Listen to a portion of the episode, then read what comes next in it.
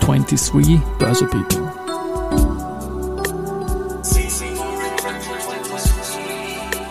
Are now in season 4.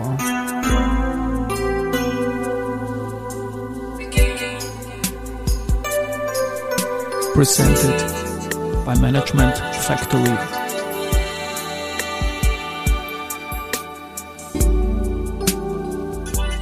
Ja, herzlich willkommen wieder zur Serie 23 Börse People. Und diese Season 4 der Werdegang und Personality Folgen ist presented by Management Factory.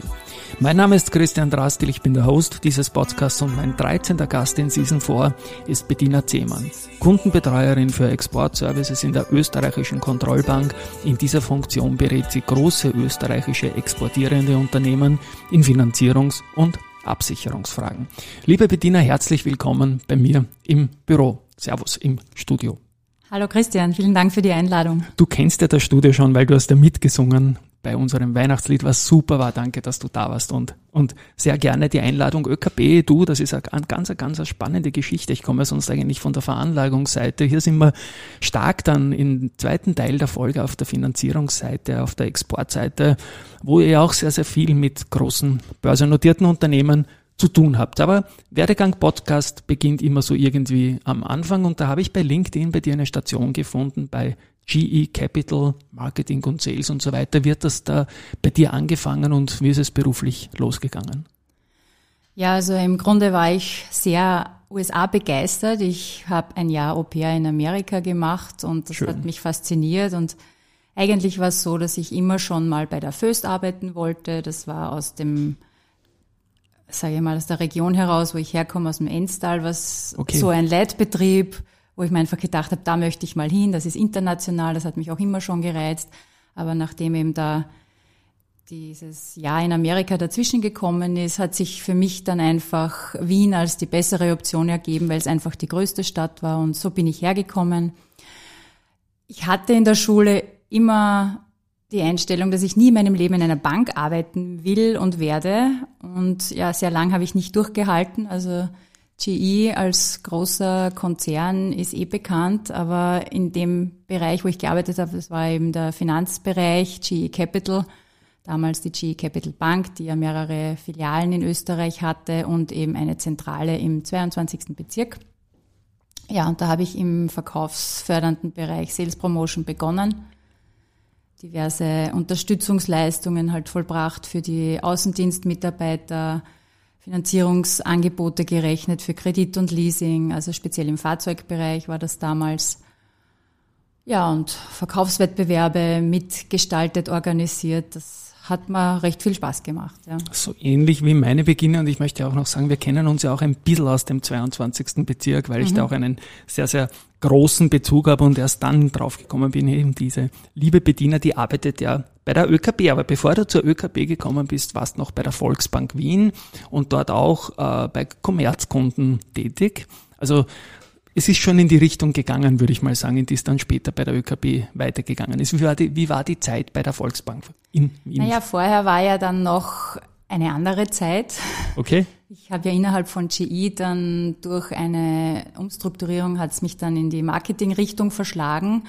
Und dort hat es mir zwar gefallen, Direct Mailings, ein bisschen ja das war damals alles ganz neu gerade, diese neue Form der Kundenansprache. Ich war in einer Bank in den 80ern, 90ern, da sind die Kunden in die Filiale gekommen und das war's.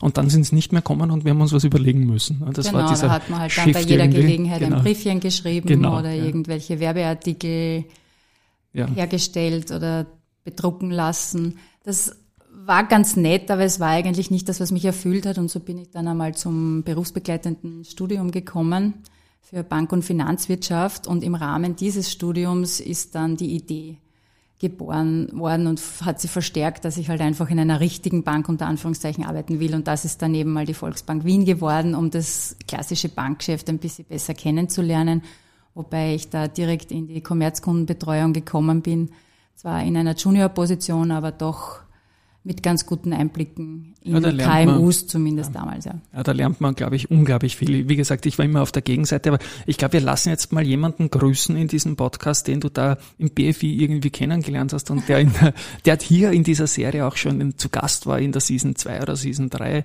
ja, bei vier Unternehmen Investor Relations gemacht hat, jetzt gerade bei Knaus Dabert und wir lösen auf. Es ist der Manuel Taverne. Es ist der Manuel Taverne, ja. Hallo Manuel. Genau. Vielleicht okay. treffen wir uns mal wieder ja. in Wien, wenn ja. du da bist. Das nächste Mal kommst du nicht nur zum Christian, sondern auch zu mir. Das ist ein Call to Action, lieber Manuel. Genau.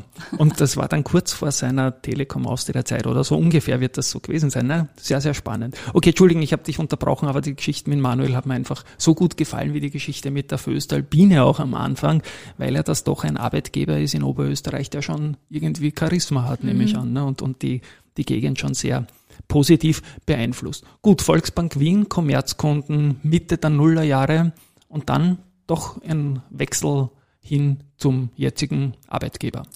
Ja, also der Wechsel zum jetzigen Arbeitgeber zur ÖKB hat sich ergeben, weil ich das Studium dann auch abgeschlossen habe.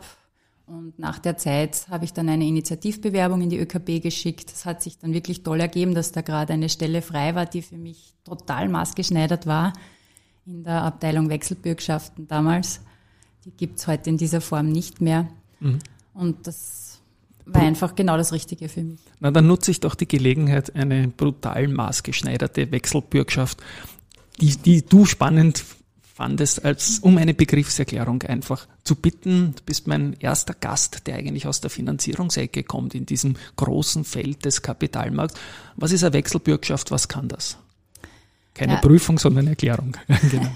ja. Eine Wechselbürgschaft ist eine Haftung der Republik des Bundes ja, auf einem Wechsel. Und der Wechsel selber ist ein Finanzierungsinstrument. Ich will da ja jetzt gar nicht auf das Technische zu sehr eingehen, aber im Grunde steht eine Finanzierung dahinter, genau genommen eine Refinanzierung. Die Wechselbürgschaft wird nämlich von einer Bank beantragt, die ja selber das Geld ausgibt, aber sie holt sich das Geld dahinter von der ÖKB.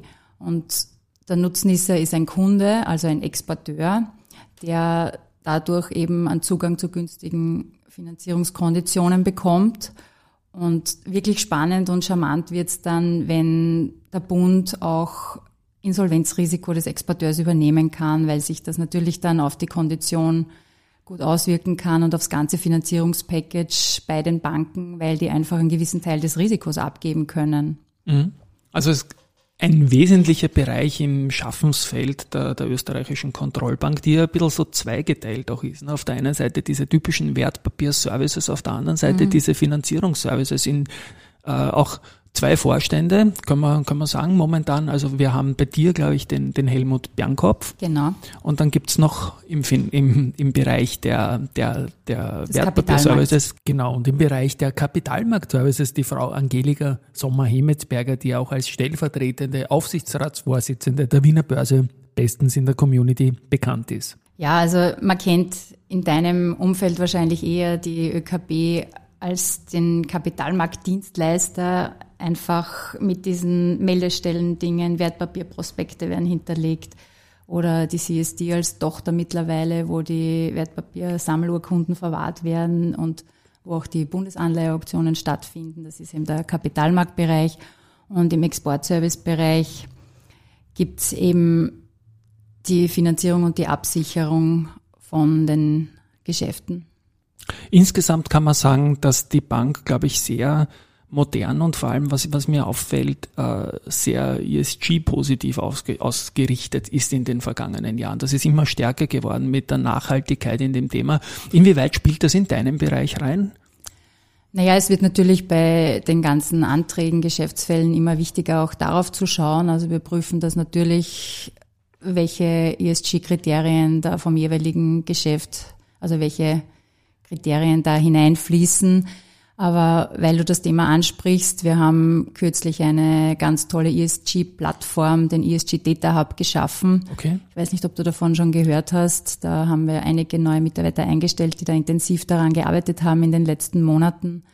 Und das ist im Prinzip eine zentrale Plattform, wo Unternehmen kostenlos ihre ESG-Daten zur Verfügung stellen können Und die Unternehmen entscheiden dann selber, an welche Banken die weitergegeben werden. Das ist eben eine Vereinheitlichung. Und soweit ich weiß, ist die bis jetzt in Europa sogar einzigartig in dieser Form. Werden wir dann auf jeden Fall in den Shownotes verlinken. War ich noch ziemlich blank jetzt. Ein bisschen ja. hat man, glaube ich, schon mal was erzählt, aber Data Hub und so weiter wusste ich nicht. Danke auf jeden Fall hier für die Erwähnung. Und du bist jetzt eben Kundenbetreuung, Export, Services äh, der in der ÖKB. Mhm. Und was ist da so ein typischer Case, wenn jetzt irgendein Unternehmen zum Beispiel aus dem mit ATX, wir nennen dann nur Namen, weil ihr öffentliche Showcases habt, so Erfolgsgeschichten, aber was ist ein typischer Case, mit dem man zu dir oder in deine Abteilung kommt?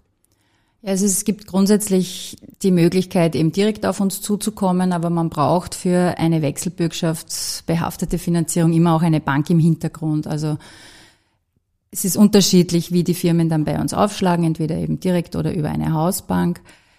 Sie erzählen uns, welche Investition sie haben oder über ihren laufenden Finanzierungsbedarf für Betriebsmittel, was auch immer. Und wir schauen uns das dann an, ob genügend österreichische Wertschöpfung da ist. Das ist immer so ein Kernthema, mhm.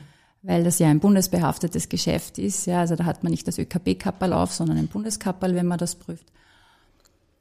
Und wenn die Gegebenheiten passen, dann kann man diese Finanzierung machen. Wobei die ÖKB das nicht im Endgültigen entscheidet, sondern das macht unser Gremium, das wöchentliche, das ist unser Beirat, dem sitzt das BMF vor und es sind auch diverse Mitglieder von Kammern und Gewerkschaftsbund, diverse dabei.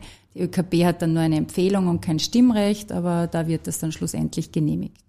Also so ähnlich wie in der Wertpapiersparte, auch wo auch die ganzen Skills, die den Finanzmarkt am Laufen lassen, in Wahrheit von der ISIN, von einer Kennnummer, letztendlich bei der ÖKB dann konzentriert werden. Okay. Es ja, ist ja vom so, Geschäft ja, her, Entschuldige, jetzt habe ich ja, dich unterbrochen. Na, immer gerne. Es kann alles sein, ja. Es kann sein, dass eine Investition zum Beispiel in Österreich am Standort gemacht wird. Also ich rede jetzt hauptsächlich von österreichischen mhm. Unternehmen, ja. Bitte drum, ja. Oder, also einerseits natürlich in Österreich, ja, oder es gibt den Bedarf, dass man ein neues Zellstoffwerk, was auch immer im Ausland baut. Das kostet natürlich ordentlich und da holt man sich mehrere Finanzierungsangebote ein und da kann es dann durchaus sein, dass die ÖKB da die günstigere Kondition anbietet aufgrund eben dieser Risikoübernahmen, die ich vorhin erwähnt habe. Das ist immer spannend. Und es ist nämlich an auch schon gelernt für viele Unternehmen mit euch zu arbeiten, so dass dann irgendwann einmal kommt, gar, sich gar nicht mehr die Frage genau. stellt und Zellstoff irgendwas bauen. Da habe ich fast in meiner täglichen Arbeit zweimal die Woche eine Nachricht von Andritz, dass sie so etwas gerade tun. Jetzt ist er ja, also wir haben, glaube ich, im KMU-Bereich, die wir ja auch bedienen, haben wir ungefähr 2000 Kunden und ich glaube circa 1000 Großunternehmen als ja. Kunden. Also es gibt eigentlich kaum Firmen, die wir nicht kennen, sage ich mal so. Jetzt, was ich gefunden habe ähm, in eurem äh, Erfolgsstories auf der ÖKB-Homepage, ist zum Beispiel etwas zu einem börsennotierten Unternehmen aus dem ATX Prime, auch aus Oberösterreich. Es mhm. ist die Rosenbauer Group. Äh, vielleicht da einen kurzen Satz dazu, ähm, was das zur Erfolgsstory gemacht hat und was die ÖKB da beitragen durfte. Die haben, soweit ich weiß, einen Prototypen gebaut und für diese Entwicklungskosten haben sie eine Exportinvest in Anspruch genommen. Also die Exportinvest ist im Prinzip nicht die Finanzierung eines ausländischen Werks oder mhm. irgendetwas, sondern eben für eine Investition in Österreich. Und um so ein Produkt zu kriegen, muss man halt mindestens 20 Prozent Exportquote haben als Firma und dann kann man sowas ganz gut darstellen. Es war im Prinzip auf das, was, auf was es immer kurz auf den Punkt zu bringen ist, eine günstigere Finanzierung als die, die am Markt erhältlich waren. Und ja, wenn auch Risiko übernommen werden kann, freuen sich auch alle. Ja, und das macht natürlich auch Sinn. Und den zweiten Fall, den möchte ich nennen, weil ich da auch sentimental voll dranhänge als alter Donaustädter. Die Wagner Biro, die war nicht nur lange an der Börse, sondern dort habe ich auch lang Tennis gespielt. Und was ich nicht wusste, nachdem das Unternehmen in Schwierigkeiten gekommen ist, dass den Bühnenbau noch gibt und dass der noch in Österreich und in Donaustadt ist, jetzt auf der Donauplatte. Und auch da habt ihr eine Erfolgsstory für den Bühnenbau angeführt äh, auf eurer Homepage. Hast du da vielleicht auch noch zwei, drei Worte dazu? Was das war? Da müsste ich jetzt nachsehen. Okay. Da. Aber ich habe mich schon allein gefreut, dass du noch. Ja, das war alles glaub, ein kurzes Wir können es auch verlinken, ja, wenn es ja, deine Zuhörer interessiert. Ja, genau. Also ich glaube, die Wagner Biro war wirklich eine schöne Story mit Trophy-Objekten. Wie gesagt, leider haben sie es dann nicht geschafft, aber schön, dass es den Bühnenbau noch gibt. Jetzt ist er Export, ähm, verschiedene Länder, verschiedene Märkte. Nach Deutschland wird wohl relativ easy sein. Es gibt aber sicherlich auch schwierigere Märkte. Die ist da Gibt es da Abstufungen für euch? Gibt es manche Regionen, wo ihr sagt, na, das machen wir auf gar keinen Fall oder wo es ganz andere Prüfungsmechanismen gibt? Was sind denn die liebsten Exportmärkte, mit denen ihr da arbeitet überhaupt? Die liebsten, so kann man das vielleicht gar nicht sagen. Also man muss einmal grundsätzlich in die zwei Produktgruppen entscheiden. Die Wechselbürgschaften, wo ich das österreichische Unternehmen bonitätsmäßig betrachte, da ist es in Wahrheit egal, in welche Märkte die gehen. Also ich prüfe ja nicht den ausländischen Abnehmer. Wo das sehr wohl ein Thema ist, ist bei den Absicherungen. Mhm. Das ist ja im Prinzip eine Kreditversicherung, ja, dass der Ausländer eben nicht zahlt, der Abnehmer. Und da schaut man sich sehr wohl die Bonität vom ausländischen Unternehmen an und auch das Land, in welches geliefert wird. Es ist aber grundsätzlich so, dass die ÖKB die schwierigeren Märkte bedient und der private Kreditversicherungsmarkt sich da auf die einfacheren Länder, also Länderkategorien mhm. spezialisiert. Und es gibt eine Abstufung, es gibt Länderkategorien von 0 bis 7 Okay. Und dementsprechend setzt sich dann auch in der Mischung mit der Bonität vom Abnehmer die Prämie zusammen. Und null ist geringstes Risiko oder, oder, oder? Null ist geringstes Risiko. Da zählt zum Beispiel dazu bei Die OECD-Länder halt. Die OECD-Länder. Okay. Okay, das spannend, spannend. Also ich mag solche Folgen. Aber es gibt auch Länder, die ja. überhaupt nicht abgesichert werden, also ja. absolute Krisengebiete und Kriegsgebiete. Da komme ich jetzt eh zu den, zu den Themen, ähm, die ich in jeder Podcast-Folge anspreche. Also wir haben diese großen externen Einfluss Bereiche auf unser aller Leben und auch auf unser aller Arbeit. Und da spielt in deiner ÖKB-Zeit in den frühen Jahren äh, sicherlich Lehman rein. Du warst 2006 dort. Lehman hat uns dann kurz danach brutal erwischt und zwar auf dem falschesten Fuß, den man sich nur vorstellen kann. Wie war denn diese Zeit eigentlich in der, in der Kontrollbank damals? Ja, also ich habe schon mitbekommen, dass es sehr turbulent ist und es war ja die Zeit, wo sich die Banken untereinander nicht mehr vertraut haben wo kaum noch Geld untereinander verliehen wurde. Also die ÖKB ist ja grundsätzlich in Krisenzeiten immer ein gern gesehener Partner und da haben wir auch für Stabilität am Markt sorgen können, weil wir zu jeder Zeit liquide waren und das Geld auch weitergeben konnten. Okay, ja, Covid wird ähnlich gewesen sein, nehme ich an, oder? Da ist dann etliches losgegangen, auch da was geballt worden ist, auch noch passiert, zusätzliche ja. Aufgaben, kann ich ja, mich erinnern, ja. sind auf euch zugekommen. Bitte auch da um ein paar Worte dazu. Na, wir haben ja auch ein Standardprodukt, diesen KRR, das ist der Kontrollbankrefinanzierungsrahmen, den gibt's schon seit Jahrzehnten. Und wir haben dann zum Glück während Corona dieses Produkt ein bisschen abwandeln können und innerhalb von, ich glaube, es waren zehn Tage, hatten wir das Produkt am Markt. Das war dieser Sonder-KRR. Da haben sie uns regelrecht die Tür eingetreten nachdem, ja. Also wir sind vor lauter Anträgen nicht mehr ordentlich nachgekommen mit der Bearbeitung. Das Gremium, das sonst wöchentlich tagt mit ein paar Tagen vorher Einreichschluss, hat dann dreimal die Woche getagt und Einreichen am Vortag hat gereicht. Also es haben sich alle wirklich sehr flexibel gezeigt und wir haben da wirklich viel unterstützen können. Da hat es einen Rahmen gegeben von zwei Milliarden und Dadurch, dass der relativ stark nachgefragt war und sehr schnell nachgefragt war, ist der damals auch auf drei Milliarden erhöht worden. Also da ist auch volumensmäßig ordentlich was weitergegangen. Mhm. Und das ist auch die Zeit, da habe ich das auch extrem stark wahrgenommen, dass ihr das gemacht habt, weil damals gierte man ja irgendwie nach etwas, was nach Stabilität, Sicherheit und ein bisschen äh, finanzieller Rahmen ist in einer Zeit, die Blindflug war noch stärker als Lehman, weil das ist ja bei Lehman, okay, hast gesagt, ist vielleicht mein Job weg, aber mhm. bei der Pandemie gehst vielleicht drauf auch noch, wenn es blöd rennt und hast andere Sorgen, als vielleicht den Beruf weiterzumachen. Das kann ich mich erinnern. Ja, und jetzt traurig aktuell seit ja, elf Monaten die Situation in der Ukraine und auch da hat es ja wieder etliches gegeben, was die ÖKP da, glaube ich, an, an Sonder-KRs, wenn ich es richtig habe, glaube ich, gemacht hat, oder? Wir haben im Prinzip den Sonder-KRR, so wie er war, kopiert, haben ihn umgetauft in mhm. Ergänzungs-KRR. Ursprünglich war er für Firmen, die wirklich Probleme in Russland, Ukraine oder Belarus haben und dort einen direkten Bezug hin haben. Und wir haben das dann im Sommer, ich glaube es war im Juli, haben wir das dann geöffnet für alle Firmen, auch im Hinblick auf die Energiethematik, die mhm. uns ja alle trifft. Also dieses Produkt gibt es auch nach wie vor, da ist der Topf noch nicht ausgeschöpft.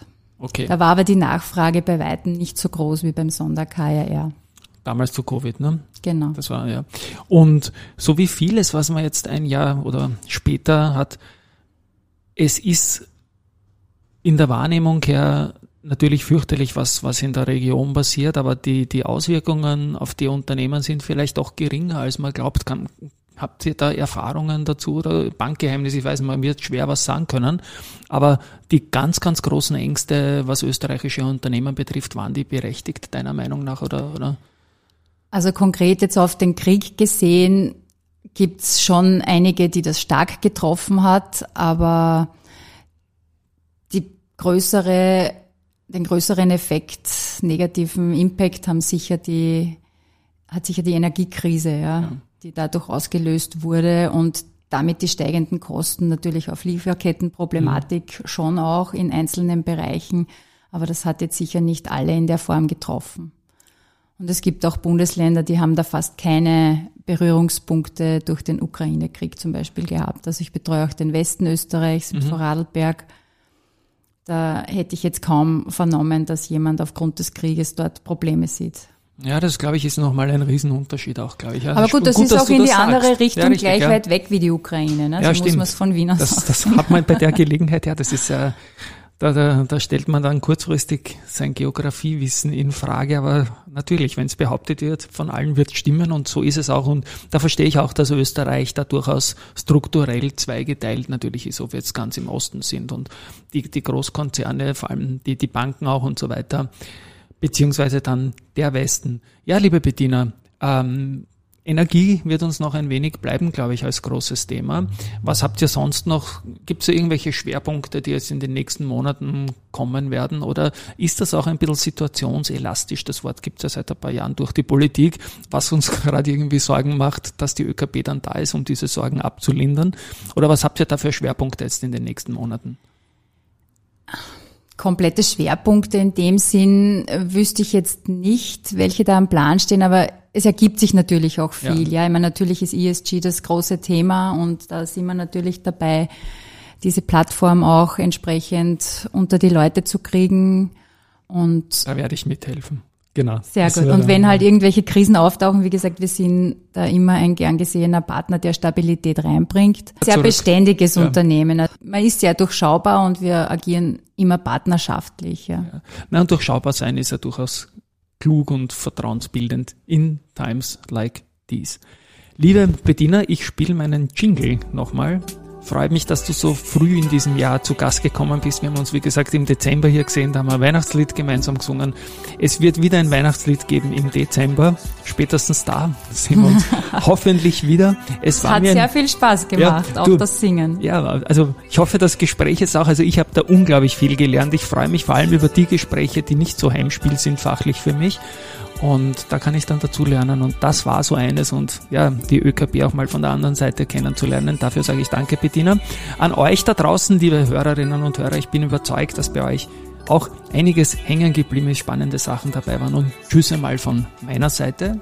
Ja, ich darf mich auch verabschieden. Danke fürs Zuhören. Bis tschüss zum nächsten Mal. Und Baba, genau.